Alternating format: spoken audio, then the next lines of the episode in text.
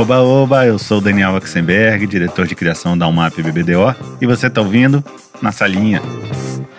E no episódio de hoje, pela primeira vez, eu vou conversar com um cliente. E que cliente? O CMO da Activision Blizzard, Fernando Machado. Fernando começou sua carreira na Unilever, onde ficou por 18 anos trabalhando no marketing de diferentes produtos em diferentes mercados, como Brasil, México, Estados Unidos e Inglaterra. Mas foi quando ele entrou para o time de Dove, em 2012, que ele explodiu para o mercado da propaganda e do marketing, com a icônica campanha Real Beauty Sketches. O sucesso abriu as portas para o Fernando escolher o que quisesse fazer a seguir, e ele escolheu o Burger King, onde ele foi CMO global, primeiro do próprio Burger King depois da holding Restaurant Brands International, que além da Casa do Opera, também controla as redes Popeyes e Tim Hortons. Não é exagero dizer que Fernando emendou uma sequência de trabalhos antológicos que ajudaram a redefinir a criatividade em propaganda e marketing na última década. Nos últimos sete anos à frente do Burger King, foram mais de 10 Grand Prix só no Festival de Cannes, além do prêmio de Marketer of the Year em 2017 e a primeira empresa a receber o troféu de Creative Brand of the Year em 2019. Em 2021, Fernando resolveu mudar tudo novamente para um novo desafio e assumiu a carreira de CMO global de uma das maiores desenvolvedoras de games do mundo, a Activision Blizzard. Mas deixa ele mesmo contar essa história, né? Ouve aí. Eu e Fernando Machado, na salinha. Fernando, obrigado por topar esse papo e eu sempre começo do começo com todo mundo perguntando onde você nasceu e o que que seus pais faziam. Cara, obrigado você, é um prazer estar aqui é, para bater um papo com você. É, sempre curti muito é, o programa e finalmente conseguimos encaixar em uma data para a gente conversar. eu nasci no Rio, eu, eu sou daqueles cariocas, eu acredito que eu não tenho muito sotaque, mas com certeza eu devo ter, porque as pessoas, quando geralmente falam comigo, as pessoas é, titubeiam um pouquinho de, é, em dizer de onde eu sou, mas acabam acertando que eu sou do Rio. É, meu pai era amazonense, minha mãe é, é, baiana, nasceu na Bahia. Eu tenho uma irmã que é um pouco mais nova, tem cinco anos mais nova, que é baiana também. E, e, eu cresci por, pelo Brasil. Meu pai era militar, hum. é, ele era trabalhava com engenharia civil no Exército e depois virou professor no IME, que é um Instituto Militar de Engenharia no Rio. Uhum. E a gente se mudava a cada quatro, cinco anos. Então, nasci no Rio, fui morar em Manaus, depois fui morar na Bahia, voltamos para o Rio. Eu fiz meu da segunda até a oitava série eu fiz na, no Rio, aí fiz o colegial na Bahia, a gente voltou para a Bahia de novo, e aí eu fui para Campinas estudar a faculdade e, e acabei indo para São Paulo trabalhar. E como é que veio o interesse na área de marketing ou administração, né? Não sei se você fez faculdade de administração ou marketing, mas de onde veio esse, esse amor pelo marketing? Cara, eu sempre, eu cresci com uma certa facilidade com números, né? Eu era bom de matemática, física, química. Né? Meu pai era engenheiro, então acho que me inspirava a, a, a, a estudar. Meus pais nunca tiveram dinheiro, mas sempre investiram o, o dinheiro que eles tinham é, na minha educação, na educação da minha irmã. Então a gente sempre estudou. Eu nunca precisei trabalhar quando eu era criança e eu sempre estudei em colégios que eram colégios bons, né? Onde eu estava, no Andrews, no Rio, uhum. no Anchieta, na Bahia. A gente nunca teve casa própria, é, mas é, é, sempre estudou em colégio bom. E, e, eu cresci, né, gostando de matemática e ao mesmo tempo gostando de desenhar, de fotografia. Eu era o cara que desenhava as camisetas da, da escola, do time de futebol, da, da equipe de gincana, entendeu? eu, eu, sempre gostei muito de desenhar. E aí eu acabei estudando engenharia, cara. Tipo, é, eu fui para a Unicamp estudar engenharia mecânica, isso é em 1993 eu não sabia o que era marketing, não sabia o que era administração. Eu queria estudar numa faculdade boa, numa faculdade pública, né? Porque eu queria ter que parar de depender dos meus pais, né? Pagarem faculdade, pagarem as coisas para mim. Uhum. Aí eu me mudei da Bahia, meus pais continuaram na Bahia, eu me mudei para Campinas. É, comecei a estudar engenharia mecânica, mas cara, eu achava, eu achava chato, porque era muito teórico para mim, entendeu? E tipo, uhum. eu gosto de coisa mais mão na massa. Aí peguei uma. Falei, pô, para eu vou tentar terminar esse curso o mais rápido que eu puder, e ao mesmo tempo eu vou tentar pegar um trampo de engenharia, porque aí pelo menos eu estou aplicando alguma coisa, aprendendo, etc. Apliquei para um programa de estagiário da Unilever, e aí fiz um estágio na Unilever, na fábrica de detergente em pó, lá em Dayatuba, e, e trabalhei no chão de fábrica lá, na, na área de qualidade assegurada, por dois anos quase E, e, e, foi aí a primeira vez que eu escutei marketing, cara. Eu não sabia quem era Philip Kotler, 4Ps, não tinha a menor ideia de nada.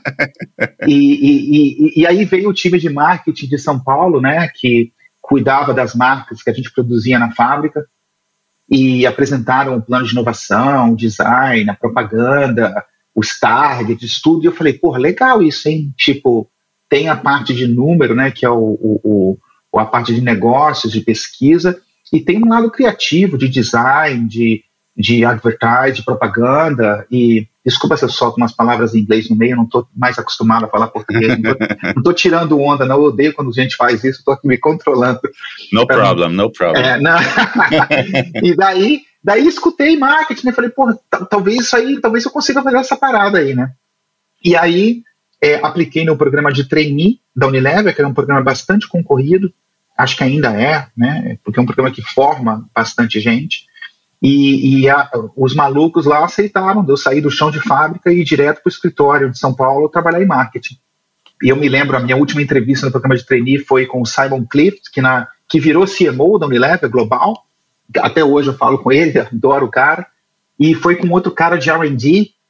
É, e eles, é, até porque a Unilever recruta muito pensando em competências e não só na experiência que você teve antes, uhum. é, acabaram deixando eu ir para marketing. Aí fui, fiz uma, um programa de rodando diversas áreas, né? Fui para trabalhei alguns meses em vendas, trabalhei alguns meses em supply chain, trabalhei alguns meses em finanças e caí em marketing é, com um time muito bacana. Era o Dimas Mieto, que era o meu chefe, era o Jimenez, é, e, e, eu cuidava da marca Fofo, de amaciante que era a, uma marca um pouco menor né, do que Comfort, que era a marca principal que tinha investimento.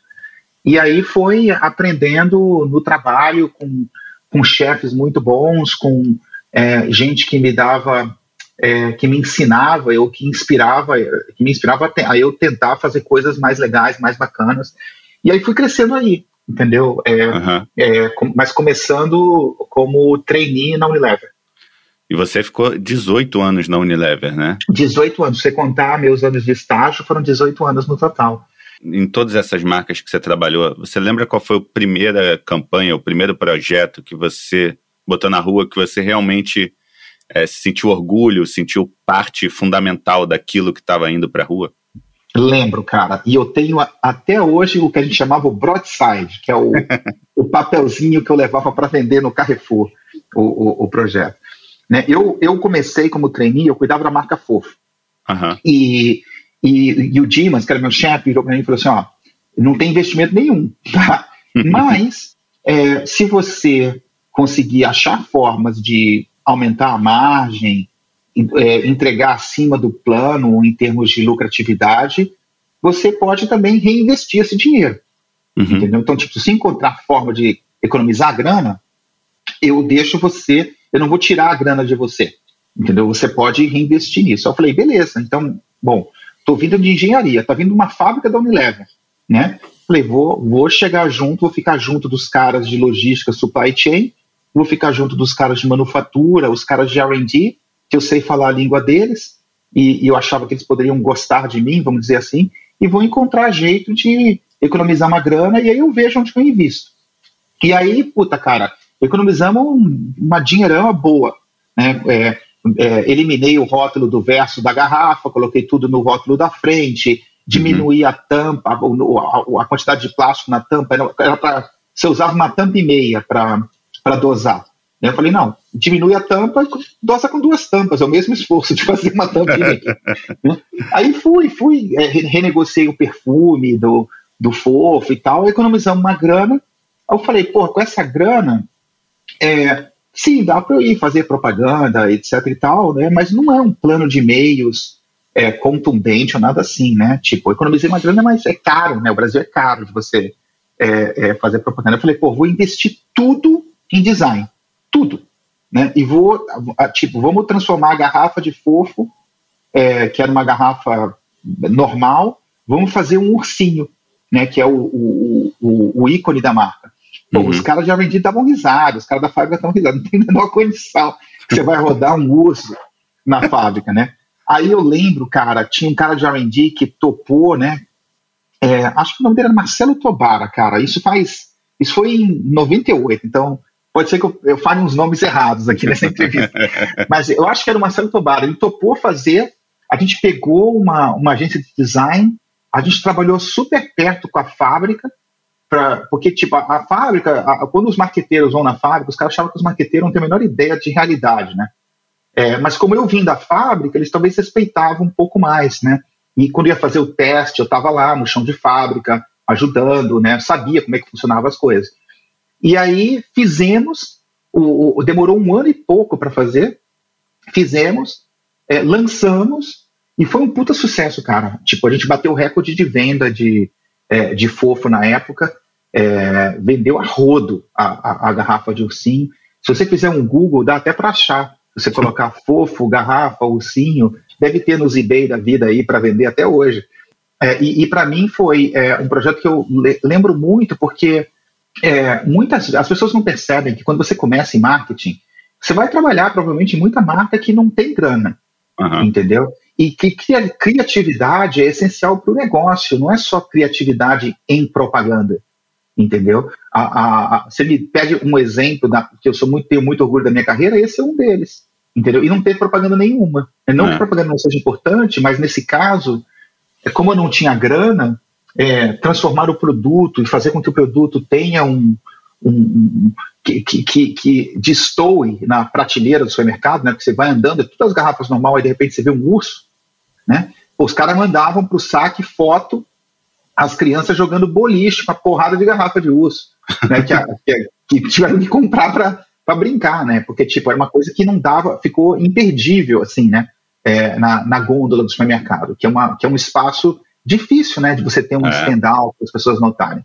Então esse projeto é um, acho que é um dos é o primeiro, provavelmente, de marketing que eu tenho muito orgulho. E como é que foi o, o a sua passagem para assumir Dove?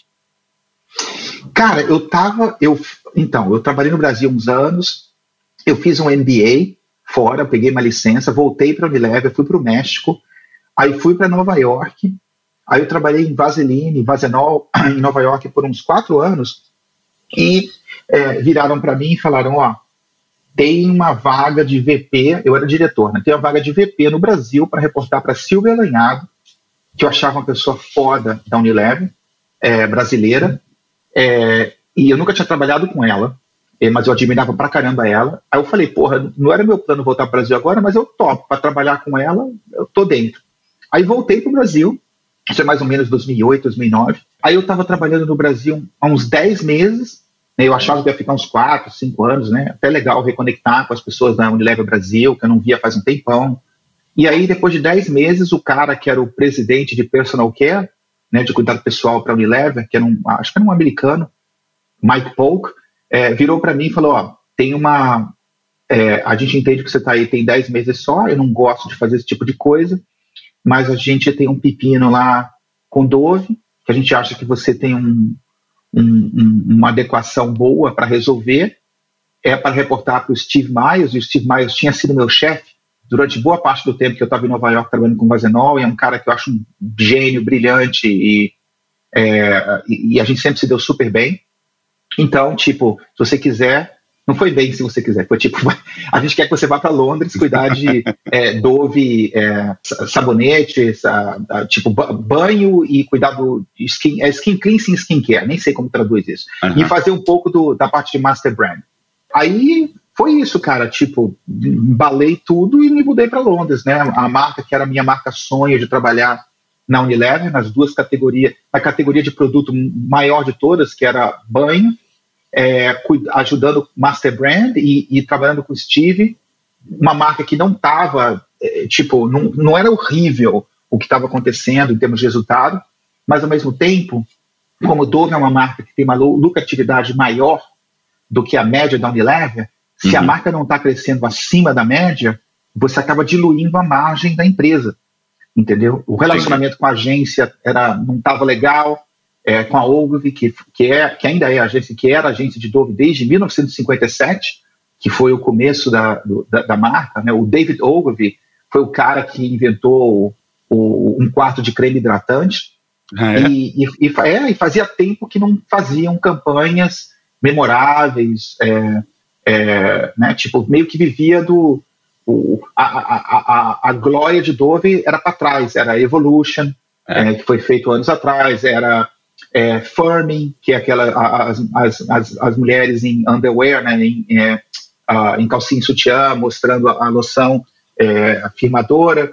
É, era tudo da, da, da, era de Campaign for Real Beauty, né? Que a Silvia foi parte disso, né? Que era tinha sido, que virou minha chefe. Mas tipo, relacionamento com a gente não estava legal e as coisas não estavam saindo tão bem quanto eles queriam. E aí eu fui para Londres e fiquei lá quatro anos com o Steve trabalhando em Dove. Foi incrível, é, foi uma puta experiência legal. Tudo que podia dar certo deu certo. E geralmente isso não é o que acontece, né? Tipo, geralmente a lei de Murphy é, é, as coisas, alguma coisa acaba dando errado, mas tudo deu certo. A gente fez coisas animais, a gente fez retratos da, da beleza real, a gente fez câmera shy, a gente fez head makeover. Eu lembro saindo de Cannes em Cannes em 2013, é, a gente ganhou mais de 26 milhões. Né? É, Retrato da Beleza Real ganhou Titanium Grand Prix.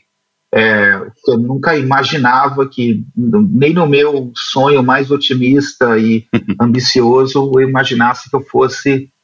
É, eu cheguei em Dove eu tinha um leão de bronze é, de Vazenon, entendeu? É, e, e, muito orgulho desse leão de bronze também, porque ganhar leão com Vazenon não é tão fácil.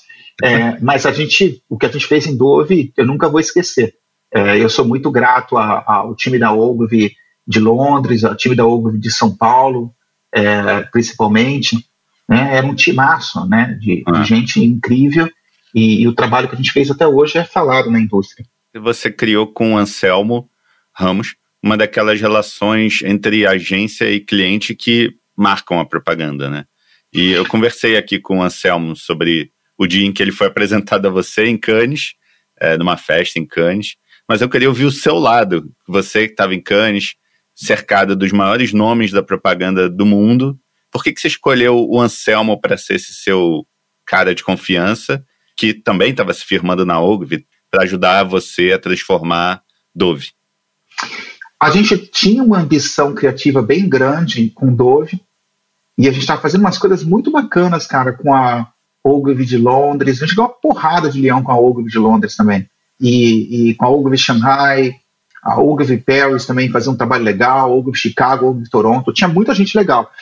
Quando, em 2011 ou 2012, acho que foi 2012, em Cannes, eu conheci o Anselmo numa festa, eu acho que da Ogilvy ou da WPP, eu conversava muito com a Erika Roholic, que era minha pessoa de contas é, uhum. em Londres, que é fantástica ela, e eu estava muito curioso de entender, né, o que, tipo, o, o, os caras da Ogilvy de São Paulo estavam matando a pau então, naquele ano, ganharam, se eu não me engano, ganhou Leão de Ouro com Hellmann's, uma campanha do Brasil, Recipe Receipt, acho que era esse o nome da campanha.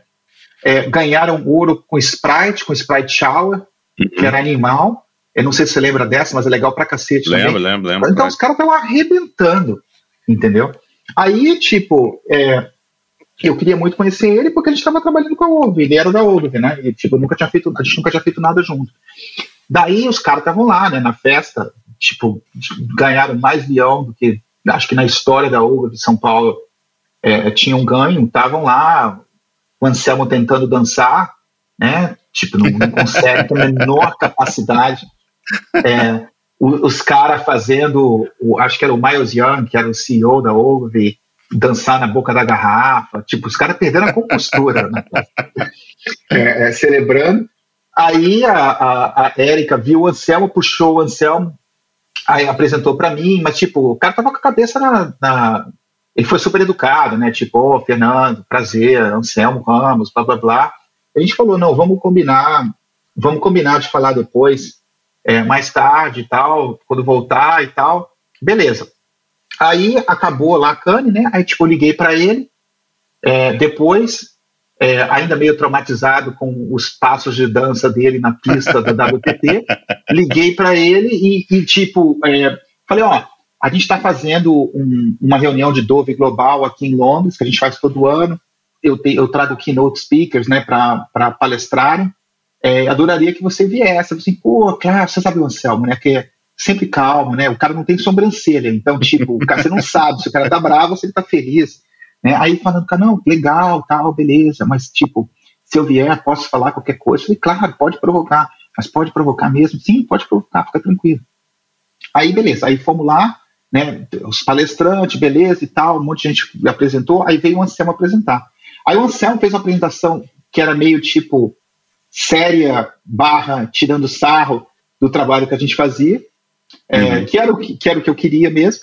E eu lembro até hoje, né, que ele, ele mostrava os, os product shots que a gente fazia, a, as caras e bocas das mulheres nos comerciais, e, e, e tipo, falando, ó, oh, vocês fazem muito bem product shot. E muita gente do time pensando, pô, o cara tá elogiando a gente, né? Quando na verdade tá tirando sarro, né? Tipo, product shot, qualquer um faz. é, e aí ele falou, tipo, olha, é, é, Evolution, né? Tipo, a campanha na história de Dove, que foi mais icônica, né? Eu acho que vocês têm que ter uma ambição mais alta, né? Tipo, a mulher da Evolution está olhando para vocês. Ele tinha, uma, ele tinha uma transição de slide que era o rosto da mulher da Evolution, e aí dava o zoom bem no close-up, só no olho dela, uhum. entendeu? E falava, olha, tá olhando para você, né? What are you guys doing, né? E aí é, metade da turma aplaudiu, metade não aplaudiu. É, é, eu aplaudi, é porque era a provocação que eu acho que era que precisava. E aí, tipo, na outra semana, ele terminou a apresentação falando aqui, mostrando a foto do Palé em Cannes, né? Falando, ó, oh, vocês deviam estar aqui todo ano, Grand Prix para todo ano. Na beleza, na semana seguinte, briefamos ele, falou, ó, tá aqui o brief, super simples, mostra aí o Grand Prix da gente desse ano, né? Aí ele voltou lá para a Ogro de São Paulo, tinha muita gente muito boa na, na, na Ogro de São Paulo. E aí os caras trabalharam, vieram e apresentaram três ideias. Estava eu e o Steve numa videoconference, a Erika acho que estava com a gente também, a gente estava em Singapura. E o Anselmo e a turma no Brasil apresentaram três ideias. É, sketches era uma delas, a outra ideia era muito foda também, que na verdade eu produzi e fiz, mas a Unilever nunca lançou. É, até hoje eu encho o saco do Dedé é, e da turma que está lá falando quando é que a ideia que a gente fez em 2012, né, faz 10 anos, é quando vocês vão lançar, né, já está em tempo. É, talvez Pô, fiquei curioso, fiquei curioso para saber qual Puta, é cara, é, é, muito foda. É, mas anyway, e eu produzi, paguei tudo, né? Até hoje não sei como é que não saiu. É, é, eu vou estar velhinho, vai sair, eu ligo para você. Pra falar, é, tá, bom, saiu. tá bom. É, é, é, aí, tipo, apresentaram e a gente falou, na hora, né? Vamos fazer. Sketches a gente vai fazer. E aí, tipo, é, o sketch foi crescendo, crescendo, mudando, é, melhorando, todo mundo super envolvido é, na campanha e foi nuclear, né? Tipo, é. eu nunca tinha experimentado uma parada que foi uma bomba nuclear quando, quando saiu. No, em todo lugar do mundo que você olhar, se você olhar debaixo de uma pedra, ia estar via via disquetes. É. Acho que até hoje, para mim, é uma coisa muito marcante, né, o que aconteceu ali. É, eu acho que é uma campanha que mudou a vida profissional de todos que estavam envolvidos nela, né? Você, você incluído, obviamente. E qual foi o maior desafio de lançar essa campanha é, globalmente, né? Foi uma campanha global da, da de 12. Foi. Cara, tipo, nunca é fácil. Mas, tipo, mesmo no, no, no, tempo que os sete anos que eu fiquei no Burger King, né, que virou RBI, a gente tinha Burger King, Popeyes e Tim Hortons, as pessoas olham de fora e falam assim, porra, vocês fazem qualquer coisa. É, fez Mold Whopper, fez é, Whopper Detour, fez Mac Whopper, né? Vocês conseguem aprovar? Cara, não é fácil, nada é fácil. Que bom que a gente fez parecer ser fácil, porque não era. E sketches foi a mesma coisa, cara. Tipo, é, a gente fez, eu e o Steve, a gente sabia que era foda pra cacete, é, mas, tipo, tive que convencer país a lançar. Paguei eu mesmo um plano de e-mails mínimo para os Estados Unidos, que os Estados Unidos não queria fazer. Cara, era assim. A gente tinha os países que sempre eram parceiros, é, geralmente era Canadá, Brasil, Austrália, sempre estavam com a gente, uhum. e tinha os países que a gente tinha que ficar convencendo. E aí, eu lembro até hoje, a gente lançou sketches, é, a gente tinha um plano de e-mails ridículo, eram tipo três, quatro pessoas do time trabalhando, eu contando dentro desses três, quatro. Aí ia lançar num dia, teve a, aquela bomba que estourou na maratona de Boston no dia anterior. Hum. A gente ficou discutindo se a gente ia lançar ou não. É, aí o Today Show, né, dos Estados Unidos, que é um programa de televisão que é bem popular, que muita gente assiste aqui, é, a gente ligou para eles porque eles iam pautar sketches, eles queriam mostrar na televisão. Legal. É, sem a gente pagar nada. E aí a gente ligou para eles e falou assim, cara, vocês acham que é uma boa? Porque, tipo, teve a bomba de Boston, né? E, e tá todo mundo falando sobre isso, é complicado, né? E aí os caras do Today Show falaram, não, a gente quer sim. A gente vai falar, metade do show vai ser sobre o, o ataque em Boston, mas a gente também precisa é, virar um pouco a página, uhum. entendeu? E dar um pouco de. dar uma coisa diferente para as pessoas, então a gente quer pautar assim. Então a gente falou, beleza, então vamos. Cara, quando a parada soltou nos Estados Unidos, quando soltou no Today Show, eu lembro até hoje, estava eu, mais duas pessoas do escritório lá em Londres trabalhando, e aí a gente fez o upload do vídeo no YouTube, uhum. e eu ficava dando reload na página para ver quantas pessoas estavam assistindo, né, em termos de views, porque a gente tinha um plano de e-mails, cara, que era ridículo, é muito pouco. E o número não mudava. Falei, caralho, bicho, o número não muda. Nunca aconteceu isso comigo antes, uhum. né? Aí eu fui, falei com a, a, com a pessoa que é a nossa pessoa de e-mails. O que está acontecendo aqui, né? Que o número não está mudando. Aí veio um outro maluco de e-mails e falou assim: Fê, o, o microsite de sketches caiu. Eu falei, como caiu? Não, caiu porque tem um milhão de pessoas acessando ao mesmo tempo. Caramba. Assim, um milhão de pessoas acessando ao mesmo tempo? Assim, o que precisa fazer? Ah, precisa, precisa mudar a banda, sei lá, nem lembro direito. Precisa fazer um upgrade do website. Falei, beleza, faz aí, depois a gente vê o dinheiro. Aí eu fico, voltei lá dando reload, né? Nada. Aí, tipo, recebeu um call do YouTube.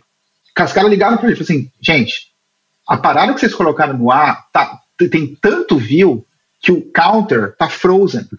e outra coisa, vocês não estão nem pondo dinheiro por trás. Né? Olha o ROI, olha isso, olha aquilo.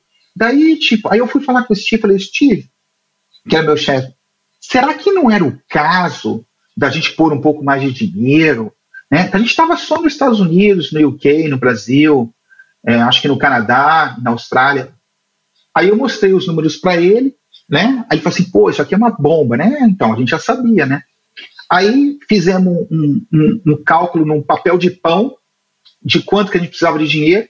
Aí o Steve foi no, ó, no CEO, o CEO virou e falou: Ó, se eu, te der, se eu te der esse valor aqui, quantos você acha de engagement, de view, um cacete você consegue? A gente fez a conta, mostrou, ele assinou o cheque na hora. Aí ele assinou o cheque e falou assim: ó, pode escolher quem você quiser do andar inteiro para te ajudar nisso. E a pessoa vai parar de fazer o que ela estiver fazendo e vai só fazer isso. Você pode usar qualquer recurso da empresa e você pode quebrar qualquer regra que a gente tem interna. Né? Juro por Deus, cara, eu não acreditava. É Sabe aquela sensação que você ganhou para o ímpar, que você vai escolher o time de futebol, mas em vez de esco escolhe um, escolhe outro, escolhe um, escolhe outro, fala assim, escolhe 10.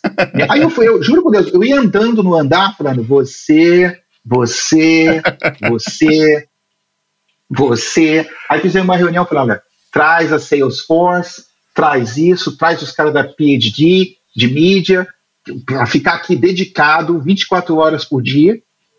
Eu não fui para casa por dois dias, cara. Caramba. Tipo, eu fiquei sem tomar banho no escritório por dois dias. E olha que tem banheiro para tomar banho no escritório. Aí, juro, cara, até hoje eu sinto arrepio só de falar disso né? Os caras falavam, vamos, vamos fazer um control room para a gente ter, porque senão fica trabalhando no, no meio, entendeu? Uhum.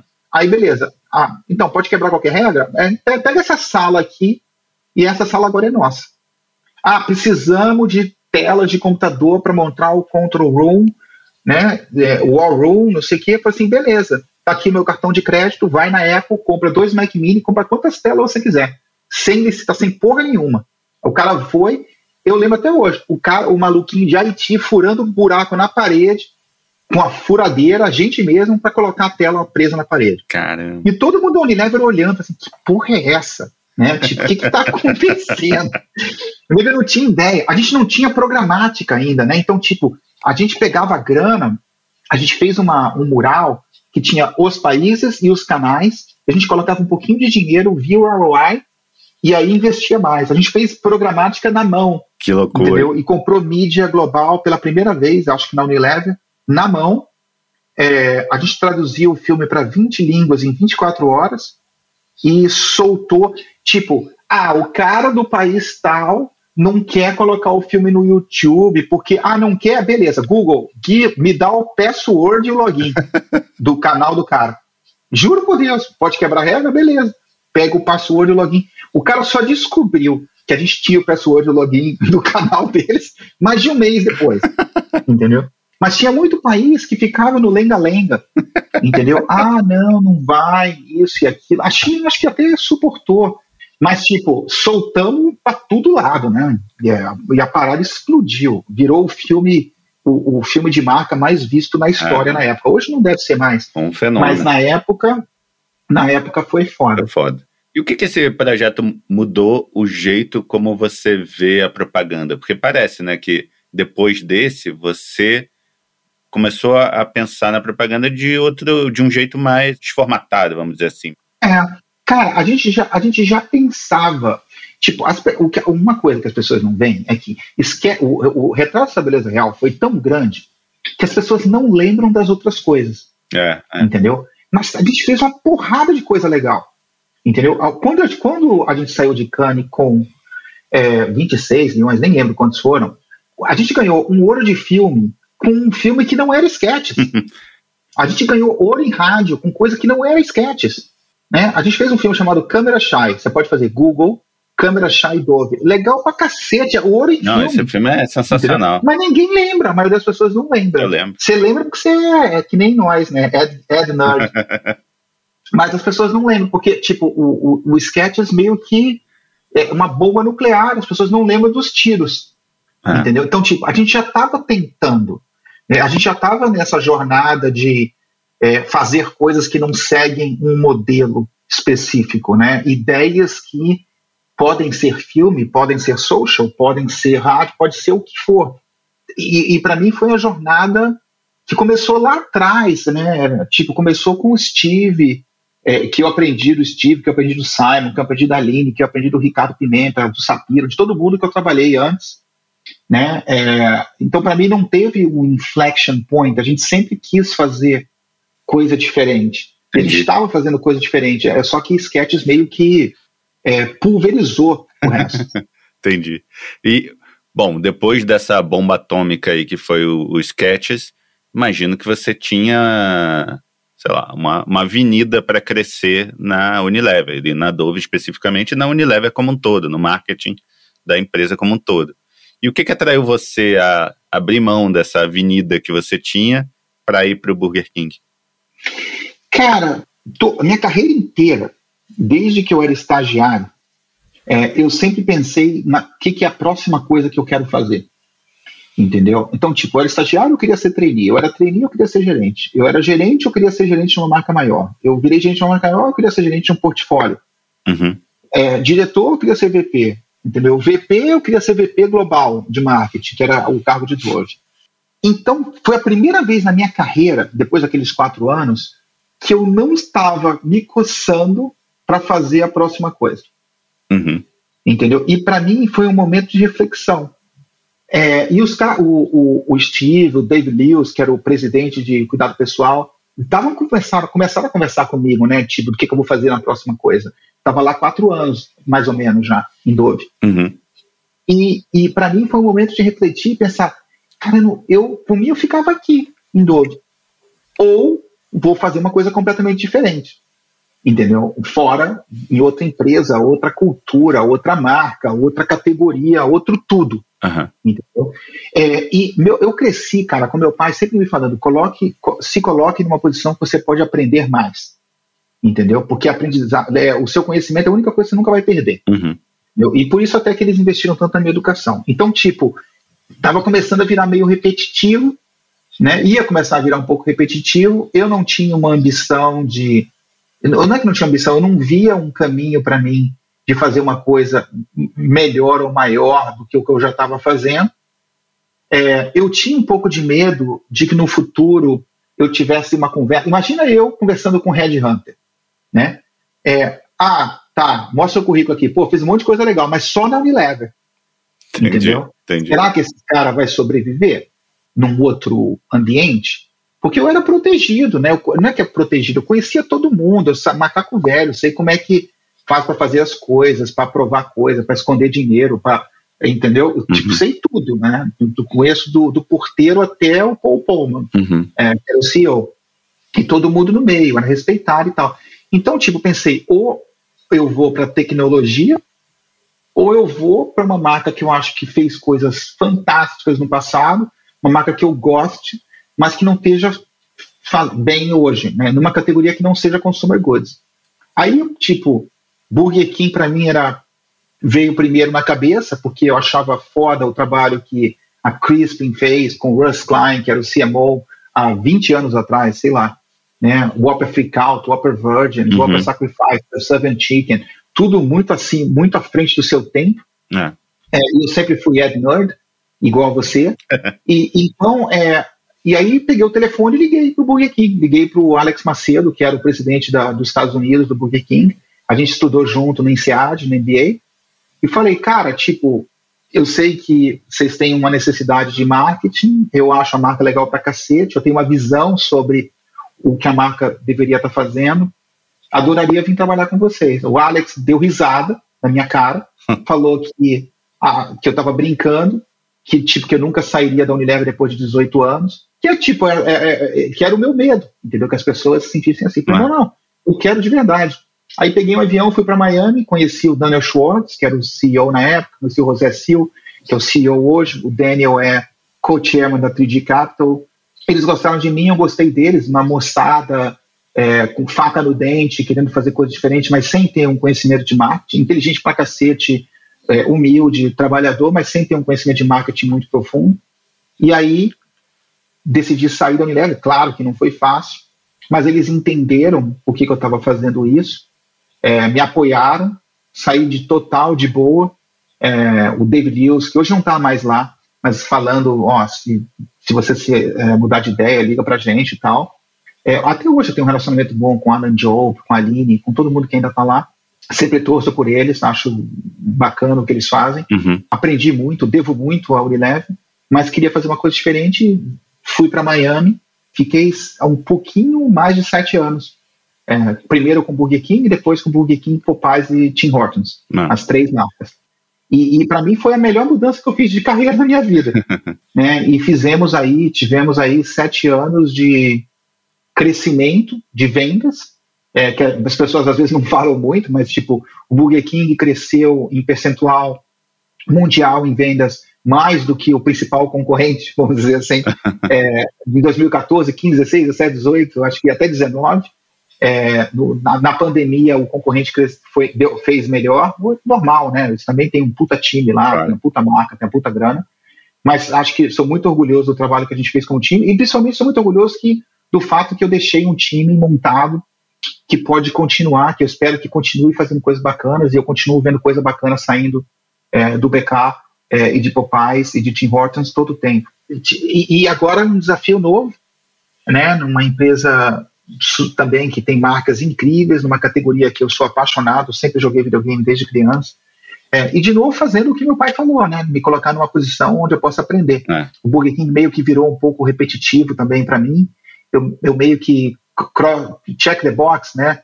É, nas coisas que eu queria fazer lá, em termos de ambição criativa, em termos de resultado de negócio, em termos de ESG, em termos de diversidade, de montar um time, é, de, ter, de fazer a empresa, mudar a cultura da empresa para ter uma visão um pouco mais de longo prazo, participar da revolução digital que a gente fez lá, todo o trabalho de design, de loja, de gráfico super bacana que foi feito. Então, meio que check, check, check, e agora, de novo, começando numa curva de aprendizado com uma inclinação alta, é, numa indústria diferente, que está super quente, ah. é, aprendendo pra cacete é, e tentando fazer coisa bacana de novo. Mas vou querer falar de alguns projetos específicos de Burger King, não vai passar de Burger claro. King assim tão, tão rápido, não. não, assim, minha, minha pergunta é: você chegou no Burger King e qual foi a primeira coisa que você fez para. Primeira providência que você pensou que você precisava fazer para colocar o Burger King no trilho que você imaginava ser mais relevante para a marca? Cara, a primeira coisa foi é, concordar com a liderança e com os franqueados um posicionamento de marca. Uhum. É, mesmo que muitas pessoas lá talvez não entendessem as consequências de definir um posicionamento de marca, entendeu? E, e o que eu fiz foi uma coisa que eu gosto muito de fazer e que foi uma das razões pela qual eu escolhi ligar para o Burger King, que é eu, ah, junto com a Násia, que era a pessoa de planning da David, ou, slash Ogilvy na época, é, a gente meio que fez um estudo é, quase que antropológico de como a marca Burger King foi construída ao longo do tempo, as coisas que funcionaram não funcionaram tão bem. Uhum. É, então, quando eu propus o posicionamento, cara, e a gente fez esse trabalho enquanto eu ainda não trabalhava no Burger King, eu estava esperando meu visto é, para vir para os Estados Unidos. Então, eu fiquei dois, três meses em Londres é, de bobeira. É, e aí fiquei fazendo esse trabalho sem ganhar nenhum salário. É, a gente apresentou o posicionamento na minha primeira semana de trabalho no Burger King. a gente fez em paralelo, que foi até bom, porque não tinha loucura né, do dia a dia. E quando a gente apresentou, é, soou muito familiar para as pessoas, para os franqueados, para a liderança da marca, porque ele vinha, ele explorava a, a, a herança das coisas boas de, do Burger King e tentava fazer um pouco mais moderno, um pouco mais afiado. Então não era uma não era não foi tipo um exercício, ah, vamos sentar aqui, pegar essa folha em branco e desenhar o que, que a gente acha que deveria ser. Foi mais tipo, ó, de, o que, que é foda nessa marca? Por que, que as pessoas até hoje gostam do Whopper, falam de grelhado no fogo como churrasco? Por que, que adulto usa a coroa do Burger King na loja? Entendeu? Uhum. É, qual que é a importância do rei? Né? E fizemos isso, fizemos o trabalho e apresentamos, as pessoas gostaram é, então, esse foi o primeiro passo. O segundo passo foi é, é uma marca que é uma marca, não sei se as pessoas percebem, mas é, é fast food, ou QSR, que é como a gente chama, Quick Service Restaurant, é, é muito varejo, cara. É promoção em cima de promoção. Entendeu? E se você não tem uma promoção, se prepara, porque o teu concorrente vai ter e vai te roubar a venda. As pessoas gravitam de, uma, de um restaurante para o outro. Você não come no mesmo restaurante todo dia. É. então, é, eu primeiro fiz o posicionamento, segundo, fazer com a, engrenagem do dia a dia, a quebração de pedra, né, o feijão com arroz, fa fazer com que aquilo funcione né, uhum. e que gere venda. Porque não dá para eu fazer coisa criativa, super ambiciosa, se eu não estou entregando a venda de curto prazo, se a mão não sobrevive um ano. Claro. É, então foi o segundo passo. Aí o terceiro passo foi, pô, vamos experimentar um pouquinho. Vamos fazer uma parada diferente aqui, uma parada diferente ali, sempre alinhado com o objetivo estratégico que a gente tem como empresa, sempre tentando encontrar uma forma de medir o sucesso, sempre sendo humilde e entendendo que quando você experimenta pode ser que dê errado. É, foi, foi mais ou menos esse o processo, foi um processo de é, fazer com que a organização, é, ao longo do tempo, começasse a se sentir é, mais confortável em se sentir desconfortável é, em fazendo coisas diferentes. Né. É, foi uma jornada, né? As pessoas olham, muitas vezes uma pessoa chega para mim e diz assim, porra, como é que você conseguiu aprovar o, o Opera mofado? Né? Falei assim, não, primeiro que não foi aprovado, porque não tinha que aprovar nada mais, né, depois de sete anos, entendeu? ah. Mas é, o Opera mofado não foi a primeira coisa que a gente fez, entendeu? É uma jornada. E, e, de novo, nunca é fácil, entendeu? Sempre tem questionamento, sempre tem, as pessoas têm medo, é, demora até você construir a sua credibilidade internamente, demora até você ter a empresa do teu lado para ter coragem de fazer coisas diferentes. É muito fácil só fazer celebridadezinha é, dando uma mordida no sanduíche e sorrindo para a câmera. É. entendeu? Todo mundo se sente confortável se você propõe isso. Mas será que as, os teus consumidores vão perceber isso? Entendeu? É, que é o que todo mundo faz? Não acho. Mas demora até você chegar nesse ponto. É, você emplacou um monte de campanhas consecutivas nesses sete anos. Uma das minhas preferidas, particularmente, é o Mac Whopper, eu acho sensacional. E tem uma coisa nessa campanha que também tem no, no Google Home of the Whopper, que é o fato de manter a campanha viva depois que ela vai para a rua. Não, não é botar na rua e esquecer. É um pouco o que você aprendeu com Dove, né? Como é que você se prepara para isso? Você põe uma campanha para a rua e você prepara esse war room, esse, você deixa pessoas é, posicionadas para isso? É uma boa pergunta. Ah, eu acho que é assim, cara. É, geralmente, campanha de impacto, ela tem um momento, que é quando você lança. Uhum. Entendeu? E depois é muito raro que, mesmo que você tente, que você vai ter uma segunda onda. Entendeu? É, não acontece sempre. Vale a pena sempre tentar. Entendeu? É muito difícil. Uma coisa que o Anselmo fala, né? É, ele, fala, ele sempre fala: ninguém sabe de nada. Né? No one knows anything. Uhum. Entendeu? Então vale a pena tentar. É, eu acho que mais do que estar preparado com o More Room, com isso e com aquilo, é, é, é, quase que uma questão de fitness, entendeu? É assim, é, a gente como time, é, como time de, de marketing e de agência, a gente conseguia reagir a tudo muito rápido, mas é quase como que você é, treinar exercício, entendeu? Se você não está acostumado a reagir tudo muito rápido, você é aquele cara que está lá no sofazão, sentado, comendo pipoca, entendeu? Uhum. Se eu chegar para você e falar assim, vamos correr uma maratona agora? Tipo, você não vai conseguir. Entendeu? Então, tipo, a, é, o time tem que estar acostumado a reagir rápido, é, aprovar com o departamento legal rápido, aprovar coisa rápida, achar o budget rápido, é, ter uma, uma equipe de produção que consiga é, fazer as coisas rápido, editar rápido, tudo tem que ser rápido, entendeu? É, uhum. E, e, e, e, isso é mais importante do que você ter um war room. Você pode ter um war room e mesmo assim não conseguir reagir rápido. É verdade. Entendeu? É, então, tipo, quando a, a gente fez Mac Walker, a gente tinha um war room, mas a gente tinha músculo, entendeu? De reação rápida. Né? O McDonald's reagiu, é, podemos questionar se foi uma boa reação ou não, e a gente reagiu em cima na hora. Né? Mas tipo, não tem como eu prever. Ó, sim, a gente faz todo o exercício, a gente vai fazer isso, eles vão fazer isso. Se eles fizerem isso, a gente faz isso. Se eles fizerem aquilo, a gente faz isso. Nunca acontece o que a gente escreveu. Mas é, é o, é, a gente, é, é você ir para a academia todo dia. Entendeu? Porque a gente está tá esperto, está rápido.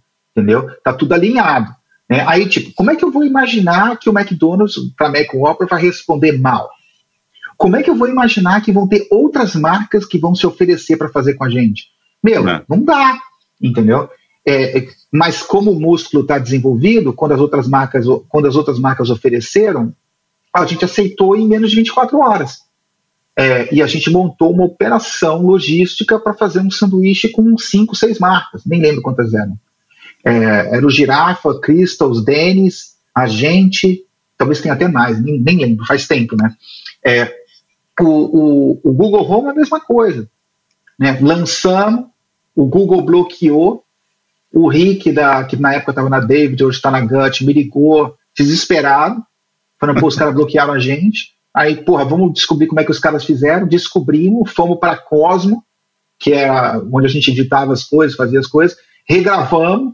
É, o cara de mídia do Burger King rechipou, é, já tinha chip dos spots para pautar à noite, a gente mudou os spots, colocamos cinco voiceovers diferentes, e botamos o mesmo nome em cada esporte para confundir todo mundo e chipamos para estados diferentes, diferentes esportes.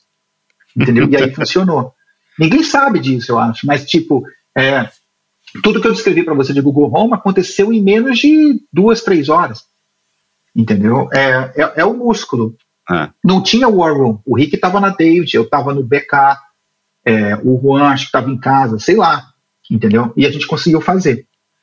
É, a minha sensação é que o que eu acho que você tem de, de raro num cliente é que você valoriza uma campanha, um projeto, não de acordo. Normalmente, o que acontece? O cliente, obviamente, dá mais atenção, dá mais valor às campanhas que têm maior investimento.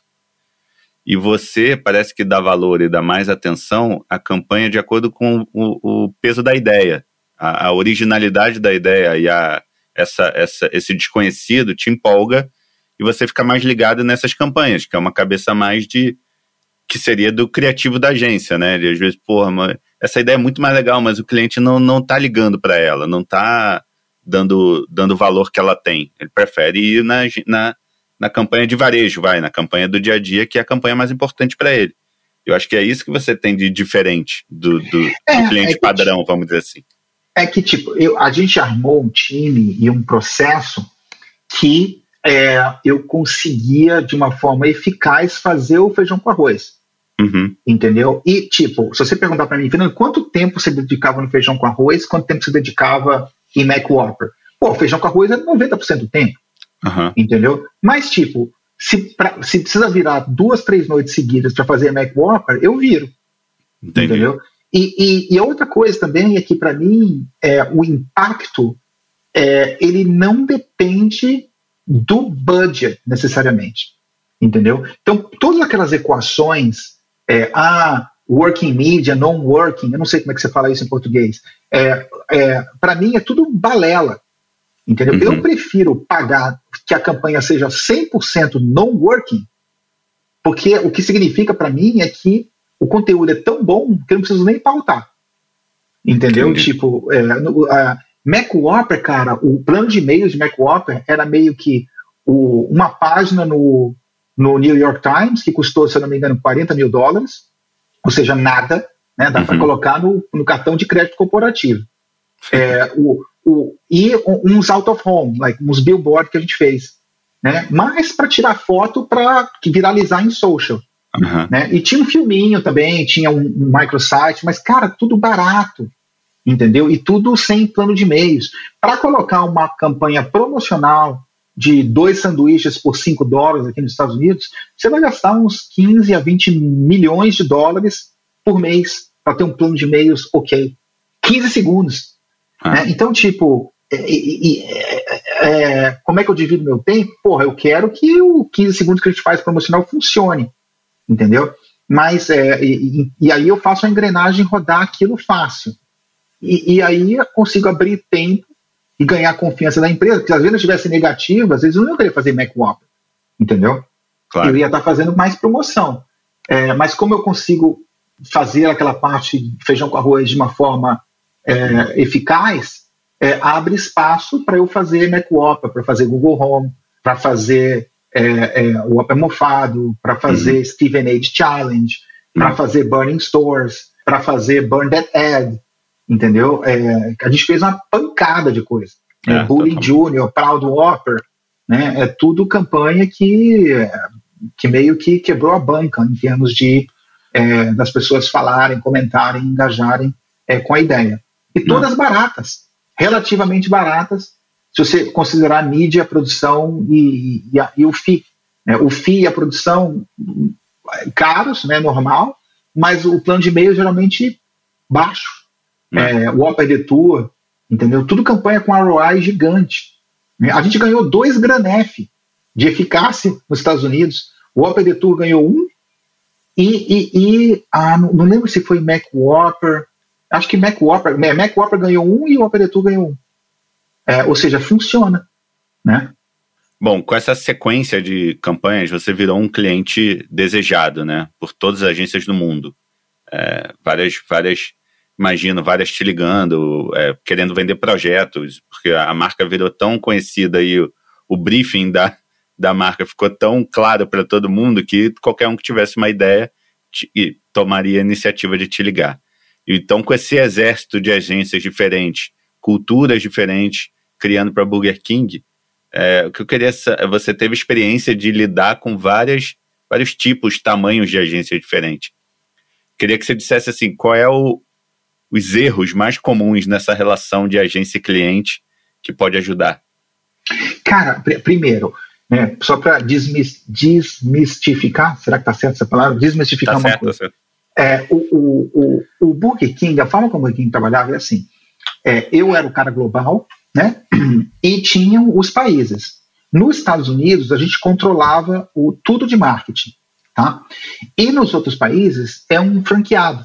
Né? Eu tenho um master franchisee, que é um franqueado master. Né? Tem uhum. no Brasil, tem no UK. É, uma, é outra empresa. Ah, então, entendi. o cara, o, o Ariel, que é o cara de marketing do Brasil, que é espetacular, é, você devia falar com ele também em algum momento, porque o cara, o cara é foda ele era o cara de marketing Brasil, ele é de uma outra empresa, ele, tipo, ele não reporta para mim. Entendeu? É, a gente criou um sistema, e muito pela qualidade das pessoas, que a gente trabalhava muito junto. Então, por isso que a gente fazia as coisas globais e saía em todo lugar. ou que uma ideia de um lugar viajava para virar global, ou viajava para outro país. Mas o Ariel, ele tinha autonomia para escolher a agência com quem, com quem ele queria trabalhar. É, no caso do Brasil, se eu não me engano, era a David, é, é, São Paulo. Uhum. no caso do, da, do, do UK, que era uma outra pessoa que cuidava, que era uma outra empresa, eles trabalhavam com a BB-8 de Londres. No caso do, a, a, da Alemanha, eles trabalhavam com a Grabars, entendeu? Que é uma agência independente. Então, tipo, é, no, no, a, a, o mérito de talvez trabalhar com agências diferentes, ele vem muito do, do sistema é, de negócio do Burger King. Não era, o, é, não era, eu gostava disso, mas não era o Fernando é, ditando, Entendi. entendeu? E eu acho que sim, ajudou muito que a gente tinha um posicionamento de claro, claro de marca, que as pessoas conseguiram entender o que a gente estava querendo fazer, entendeu? E que o, os caras de marketing do país, como o Ariel, tinha uma confiança muito grande e a confiança era mútua. Eu confiava nele, ele confiava em mim. Então, muitas vezes o Ariel vinha, tinha uma, uma ideia com a David de São Paulo, que ele achava foda, ele me ligava, eu achava foda também, eu ajudava ele com uma graninha, é, e eles sempre escutavam o que eu falava, é, e a gente sempre trabalhava junto, entendeu? E aí fazia a ideia ficar grande, Entendi. entendeu? É, eu acho, eu nunca fiz um pitch na minha carreira, Nunca. É, eu, eu acredito em você construir uma relação com a sua agência. Eu quero que a minha agência ganhe dinheiro. Uhum. É, eu quero que a minha agência ganhe prêmio, porque é importante para eles, entendeu? Tipo, pode mudar, como você falou no começo da conversa, pode mudar a carreira das pessoas lá, uhum. entendeu? É, e, e, eu quero que eles sejam bem-sucedidos. Né? Eu acredito numa parceria no, na qual a agência é bem-sucedida e a gente aqui do lado do cliente é bem-sucedido também.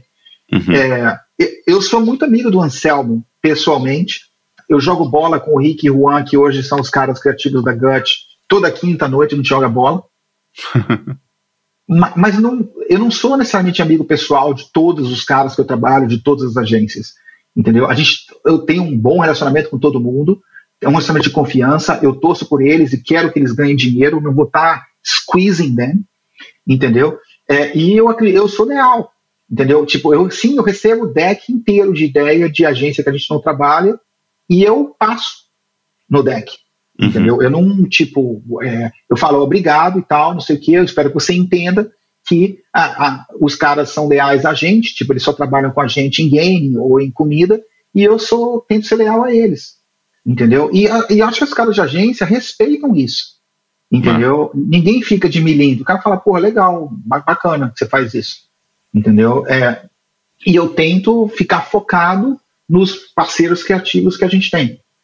Entendeu? Então agora, por exemplo, na Activision, a gente, tá, a gente faz algumas coisas com a Gut, a gente tem feito algumas coisas com a Ingo, a gente tem feito algumas coisas com a 72 Sunny, que já, que já era uma agência é, que trabalhava com a Activision Blizzard, a gente fez uma coisinha ou outra com a David, entendeu? Mas tem muito franchise, cara. Aí é outra coisa, assim, quando eu brifo, teve, tem caso que a gente brifa mais de uma agência no mesmo projeto. Mas, meu, não é uma ideia vai ganhar. Eu vou fazer todas as ideias boas. Eu sempre falo, cara, bicho, se preocupa com quem, quem é o outro cara. Mostra uma parada boa e a gente vai fazer. Entendeu? É, não precisa se preocupar, você está competindo contra você mesmo. Porque, tipo, eu vou. Teve Halloween do Burger King que a gente fez três, quatro ideias diferentes. Entendeu? Ah, é, ao mesmo tempo, porque, porque eu não sei qual que vai ser, vai, vai explodir. Entendeu? A mesma coisa aqui. Né? A gente, o, os jogos, eles são todos live. Entendeu? Eu tenho que ter coisa o tempo todo. Entendeu? Então, tipo, é, se a gente brifar você para um projeto de Call of Duty, eu, eu quero ter quatro, cinco ideias, vou fazer todas. Entendeu? Não é competição, entendeu? A gente está starving por ideias. Né? E muitas das ideias, como historicamente, elas não eram caras de fazer. Então, se trouxer uma ideia que não seja exorbitante e que a gente acha legal, a gente sempre acha uma forma de fazer. A gente conhece todos os sucessos, né? Google Home of the Whopper, é, Whopper The Tour, todos esses você já falou, o Moldy Whopper, Steven Knight Challenge. Queria que você dissesse qual foi o pior fracasso seu e o que, que ele te ensinou. Cara, é, tem vários fracassos. é, e, e, e, meu, e é, faz parte, entendeu? É, eu, eu já errei muito em marketing, em tentando, é, tentando esticar a marca é, para fora do, da, da audiência core da marca. Eu já fiz muito erro de tentar fazer uma coisa muito cara, entendeu? Uhum. E descobrir o que, que era, e, e não investir propriamente no core da marca. E o core sempre perde mais rápido do que você consegue estender, entendeu? É aquela história do cobertor curto, né? Você uhum. cobre a cabeça, o pé tá frio, você cobre o pé, a cabeça tá fria. Então, melhor cobrir o core primeiro e não estender se você não conseguir suportar o core. Isso eu já errei várias vezes em Vazenol, é, mesmo no BK. Em termos de campanha, é, teve muita campanha que a gente fez que não deu em nada. Entendeu? Tipo, fizemos, é, ninguém falou sobre a campanha. Uhum. Ainda que eu achava a campanha legal. Se eu pensar na campanha que deu mais, como é que eu falo, mais reclamação, é, e que realmente, se eu pudesse voltar no tempo, eu não teria feito, e é sempre fácil de falar isso, né? Eu acho que seria a campanha que a gente fez para o Dia das Mulheres em 2020 ou 2021 é, para o Burger King, que a ideia era uma ideia legal, a causa era uma ideia boa, mas a execução não foi boa, entendeu? E mesmo que a campanha tenha sido feita por mulheres e que tenha sido implementada por mulheres do time, que foi uma campanha que a gente tinha um headline grande que era é, as mulheres deveriam estar na cozinha. Né? E aí o copy da campanha falava, é, hoje é, a maioria dos chefes de cozinha eles são homens. Então a gente estava criando um fundo para ajudar com o treinamento das mulheres em culinária para aumentar o número de chefes mulheres na, in, na indústria de restaurante. Então a causa era boa, Uhum. A, a, intenção era boa, tinha um ângulo, tinha uma coisa concreta, positiva que a gente estava querendo fazer. Mas acho que a execução, as pessoas não conseguiam nem passar do, do headline, entendeu? Passar do título, porque era tão mobilizante, as mulheres deveriam estar na cozinha, gerou tanta revolta, entendeu? É, que as pessoas nem entenderam o que a gente estava tentando fazer. Mas a culpa não é das pessoas, né? Porque, tipo, as pessoas eram a, a audiência, a culpa era nossa claro. de não ter claro. feito uma a uma execução que é, tenha transmitido a mensagem de uma forma de gerar conversa, mas de uma forma positiva, né? Então, assim, para mim, assim, eu sempre, depois disso, eu sempre me pergunto, ah, se eu, o que eu estou fazendo, se for interpretado da forma errada, qual que é a consequência? Entendeu? Tipo, é, o ópera mofado, se for interpretado da forma errada, não, eu não estou ofendendo ninguém entendeu? É, essa campanha especificamente, se interpretado da forma errada, que na verdade foi como a maioria das pessoas interpretou, sim, eu estou ofendendo alguém. Uhum. Mas, cara, não foi o meu primeiro erro e não será o último. É, e, e, eu prefiro errar de vez em quando do que tentar não errar nunca e nunca fazer nada bom. Não. Eu acho que hoje o mundo é tão dividido e social media é tão tóxico, vamos dizer assim, que a única forma de você não ser criticado ou criticada é você fazer algo irrelevante. Mas. Se você fizer qualquer coisa relevante, vai ter crítica. Mas. Então, tipo, eu prefiro ser criticado até um certo nível, né? É, ou até errar feio, é, mas tentar fazer coisa que seja relevante. Mas. Então é, é isso. É, acho que é uma filosofia de marketing entendeu? E a outra coisa que acho que é importante falar é que muita gente olha para o trabalho que a gente faz e, e, fala, pô, os caras não têm medo de nada. Pô, eu tenho medo de tudo, bicho. Eu me cago de medo toda vez que a gente vai fazer uma campanha. Eu, a, a, a questão não é você não ter medo de fazer. Eu acho que a questão principal é você fazer mesmo com medo. É. Entendeu? É, é, e, e, acho que o, o quanto antes os marqueteiros entenderem isso, é, maior vai ser a probabilidade de eles fazerem coisas mais relevantes. É, eu vi uma palestra sua em Cannes há alguns anos que fala da, das redes sociais, aquela história de hackear as redes sociais, né? E você fala que tudo que acontece bom ou ruim nas redes sociais vai, tem um tempo de vida curto. São dois, três dias que você. Ou você vai curtir o sucesso, ou você vai aguentar as críticas e depois tem que passar para outra, né? É, move on. Exatamente. É, e muita gente também fala que algumas ideias, alguns dos projetos que foram sucesso também se deve a você poder dar uma moeda de troca para as pessoas, ter o, o, o Whopper como uma moeda de troca para convencer as pessoas a fazerem algumas das maluquices. É, quanto Cara, isso te ajudou? É, eu acho que eu, eu, acho que todo mundo tem um, um Whopper de alguma forma. Né? Em Dove, o, o Whopper era o posicionamento da marca, era, era, a beleza real, era o sabonete que todo mundo conhece. Ah, na, na, Activision, porra, Call of Duty é um puta Whopper. Tem muita, tem muita entrada do que dá para fazer. Todo mundo tem. O, o, a gente dava o Whopper para as pessoas na, em algumas campanhas, e, e, porque, por exemplo, o Whopper Detour, o, o custo de aquisição de um usuário para baixar o app e usar o app como, forma, como nossa forma de pagamento era altíssima. Tipo, se eu não me engano, mais de 20 dólares. Entendeu? Eu dar um Whopper custa menos de um dólar, entendeu? Pra, em termos de custo. É, então, tipo, o que as pessoas não veem é que mesmo quando eu estava dando Whopper, o meu retorno de investimento era infinitamente maior do que se eu estivesse tentando gerar a ação que a pessoa precisava fazer com mídia. Entendi. Entendeu? E, e, e mesmo no, na Activision, a gente pode dar coisa. Posso dar skin, eu posso dar um, um operador, eu posso dar é, itens uhum. do jogo, entendeu? Que tem mais valor para a pessoa do que o custo do item, porque um, é, o custo do item para mim é, é, digital, não tem custo. Não. Entendeu? Então dá para jogar esse jogo. Né? E acho que mais empresas talvez possam pensar também em como jogar esse jogo. Ah. Essa troca, vamos dizer assim, né? O que, que você quer em termos de dados, o que, que você quer em termos de engajamento, o que, que você quer em termos de ação, versus o que, que você pode oferecer como marca. Não. E o que, que a maior diferença que você viu agora na Activision do papel, do seu papel como CMO do Burger King para Activision, para uma, uma empresa de games? Cara, é muito diferente é, a indústria. Toda vez que você muda de uma empresa para outra, a cultura é diferente. É, toda vez que você muda de uma indústria para outra, quer queira ou quer não, você precisa quase que reconstruir a sua credibilidade com as pessoas.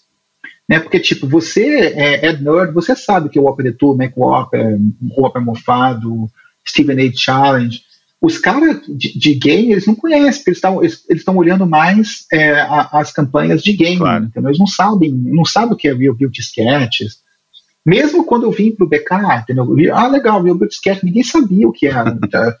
É, ah, a Dove, ah, legal, você cuidava de sabonete. De, tipo, mas, entendeu? Tipo, é, tem que construir a sua credibilidade de novo. É. Então eu estou nesse processo, eu estou um ano e pouquinho agora. É, a gente já está fazendo coisa legal. É, a gente, em questão de prêmio, Cane não rolou ainda, né? Mas, tipo, no D&D a gente foi bem. Uhum. É, One Show a gente ganhou, se eu não me engano, 16 lápis, like, a semana passada. Uhum. Né? A Activision, na história inteira, tinha três. né? Esse ano a gente ganhou 16. Então, tipo, é, bateu mais de cinco vezes a história inteira anterior tá? da empresa. Então, já estamos fazendo coisa legal, sempre dá para fazer mais. É, às vezes eu fico frustrado comparando o meu último ano de BK com o ritmo que eu consigo fazer as coisas aqui, uhum. o que é uma comparação que não é fair, né? Não é justa, porque se eu tinha que comparar o meu primeiro ano do BK com o meu primeiro ano aqui, né? tipo, é, e lá era difícil pra cacete também. Então, tipo, é ter paciência, persistir, é, aprender, tô aprendendo pra cacete, é, construir a credibilidade e influenciar a organização a fazer coisa bacana, porque coisa bacana geralmente entrega melhor resultado. Então eu estou nessa jornada aqui e aprendendo muito a palavra da moda hoje em dia no, no marketing, na, nas agências, é o metaverso, né? Você foi pro olho do furacão aí do, do metaverso, né? Cara, mas, tipo, metaverso, para mim, assim, a primeira vez que eu tive uma experiência de metaverso foi em game, jogando. É, jogando Second Life em é. 2004, 2000, sei lá quando que foi. É, hoje está muito na moda a palavra, mas é um, é um conceito que não é tão novo, né? Tipo, se você joga World of Warcraft, se você joga Diablo, se você joga mesmo Call of Duty Warzone, é, são, são metaversos ali. É, né? lógico. É, e eu acho que a indústria, sim, está super quente, gaming especificamente, digital já está quente faz tempo, É, e, e, eu acho que tem muita coisa para a gente fazer, para aprender e fazer diferente é, e revolucionar. É, é, quase que escrever o que vai ser isso no futuro. Né? E eu acho esse desafio um desafio muito bacana de marketing. É. E você acha que o metaverso é para qualquer marca? Eu acho que sim, mas eu acho que é, é, eu sempre uso essa metáfora, e na verdade a gente vai estar apresentando em Cannes e eu vou queimar a minha metáfora, uma das metáforas que a gente vai ter na apresentação aqui, mas se você olhar como foram os primeiros, as primeiras propagandas de TV, se eu não me engano, uma das primeiras propagandas de TV nos Estados Unidos foi do, do relógio Omega, e era um cara que lia a hora. Entendeu? Só lê, você via a hora, você via o relógio, o cara lia a hora, e essa era a propaganda que é uma propaganda de rádio. Ah. Entendeu? É só o som, não tem nada. É tipo um, um product shot do relógio, o cara lê a hora. Ou seja, toda vez que um meio de comunicação ou um meio é, ele surge, um meio novo, geralmente as pessoas que estão desenvolvendo comunicação e propaganda, elas pensam no meio com, no paradigma do meio anterior. Uhum. Você entende o que eu estou falando? Tipo, então, o cara que criou a primeira propaganda de TV, ele fez a propaganda como se fosse rádio. Uhum. Então, quando eu vejo o que muita marca faz no metaverso, no, ou, ou, ou, nesse espaço, ou em game, eu ainda vejo muita marca que está pensando da forma como é o paradigma que eles fazem comunicação hoje. Entendi. E não necessariamente eu acho que vai ser essa a forma, a fórmula de sucesso. Eu acho que, tipo, se eu fosse uma marca e eu quisesse estar no metaverse ou quisesse estar em game, eu tentaria bater longos papos com empresas que já estão nessa área, entendeu? É, toda vez que a gente tem um papo com empresa que quer fazer coisa em game, eu acho que, modéstia à parte, eu acho que ajuda pra cacete os caras. Entendeu? Porque, meu, os caras que trabalham. Eu jogo, sempre joguei, tenho tudo quanto é videogame que você pode imaginar, já tinha, tô aqui cercado de Mario Bros. e, e, joguinho, entendeu? É, é, é, mas os caras da Activision, porra, esse cara manjam infinitamente mais do que eu de game, claro. entendeu? E do, e do espaço. E eu acho que a gente pode ajudar muito, né? Porque eu acho que não é tão simples quanto, ah, vou colocar um billboard no metaverse. Vou colocar, vou abrir minha loja no metaverso. Isso é o paradigma de físico que você tem hoje, entendeu? Não, não necessariamente precisa ser assim. A gente fez uma campanha muito bacana com a Kraft Heinz, chama Hidden Spots. É, bombou agora, né? É, tá. bombou. Pegou 10 lápis no One Show. E é. uma ideia que veio deles, e eles começaram com a gente e a gente ajudou um pouquinho e fez junto. Mas para mim é uma campanha que é, vive num paradigma diferente que, que, que, que tem um insight, que é um insight real de quem joga videogame, que joga aquele jogo, especificamente, entendeu? Entendi. Então, tipo, eu acho que se eu fosse uma marca, eu tentaria entender o meu posicionamento, tudo começa aí, tentaria entender qual que é o valor que eu consigo agregar para o consumidor, e eu tentaria entender com que gaming ou com que tipo de metaverso eu preciso me associar e o que, que eu posso entregar de benefício ou para o jogo, ou para o player, ou para a pessoa que está ali. Entendeu? Uhum. Simplesmente replicar o plano de marketing em um mundo virtual, eu não acho que vai ser o que vai o que vai entregar o resultado que você está esperando. E você falou, comentou agora dessa campanha de Heinz, é parte da sua job description, vamos dizer assim, ajudar marcas a, a entrarem nos games? Sim, é, o time inteiro de parcerias, de partnerships nosso é, é, reporta para mim. Ah, legal. Então a gente está constantemente conversando com Unilever, Kraft Heinz, AB InBev, Heineken, uh, quem mais a gente tem falado? É meu, tanta empresa, entendeu? É, é. e, e, e, e, oportunidades muito, uh, PepsiCo, Coca-Cola, é, tem oportunidades muito bacanas e a gente tem umas ideias muito legais, entendeu? É, dá para fazer coisa muito foda. É, e eu espero que a gente seja uma das empresas de gaming que vai estar tá liderando esse espaço. Bom, entrando aqui na, na reta final, queria que você falasse se tem algum mercado ou uma marca específica, mas pode ser um segmento, qualquer coisa, que você nunca trabalhou e você adoraria trabalhar. Cara, eu gosto muito de consumer goods. eu acho fascinante, eu acho que te dá tanta oportunidade de fazer coisa diferente, principalmente se for multimarca. Então, seria uma indústria que com certeza eu teria interesse. É, eu sempre sonhei que um dia eu poderia vir a trabalhar com game, então, para mim, eu estou no lugar que, que eu sempre quis. É, talvez, sei lá, no futuro, quem sabe, ter o meu próprio negócio, seja uma agência de marketing, seja uma marca.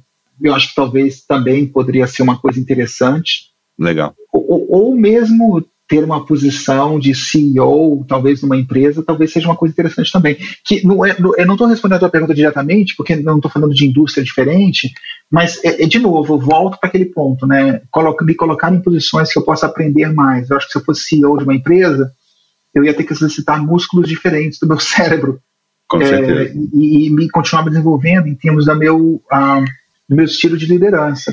É, uhum. Se eu fosse, se eu tivesse meu próprio negócio, a mesma coisa. É, uhum. Se eu fosse para consumer goods, menos, mas talvez eu tivesse uma posição diferente é, da que eu tive no passado, né, quando eu era VP de marketing, que consiga é, mudar a cultura da empresa, que seria um desafio bacana também. Que é um pouco o que eu fiz com, com BK, né, mas em consumer goods.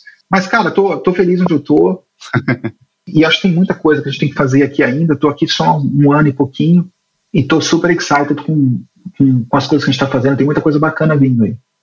E tem uma pergunta também que eu faço para todo mundo, que é a gente muda muito, né, durante a nossa carreira. Aquele Fernando que começou no, no chão da fábrica e foi para o marketing, é bem diferente desse Fernando hoje em dia na Activision, CMO. E a minha pergunta é: você acha que o Fernando que começou lá atrás na Unilever gostaria de trabalhar com o Fernando de hoje e vice-versa? Cara, eu, eu, eu acho que sim. Sabe por quê? Eu acho que sim, porque o, quando eu comecei na Unilever, e especialmente quando eu comecei em marketing, tinham várias pessoas que para mim eram super inspiradoras.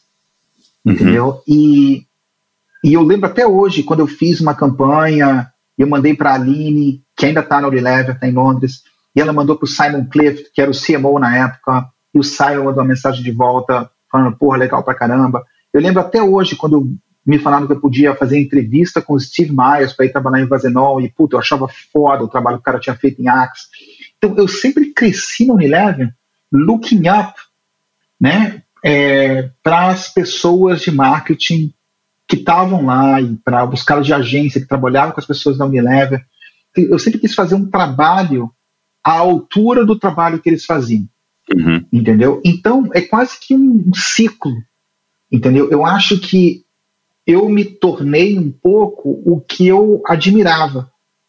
E por isso que eu acho que o Fernandinho da fábrica e, e gostaria talvez de trabalhar com o Fernando Cabelo Branco, que, que hoje é, trabalha em marketing.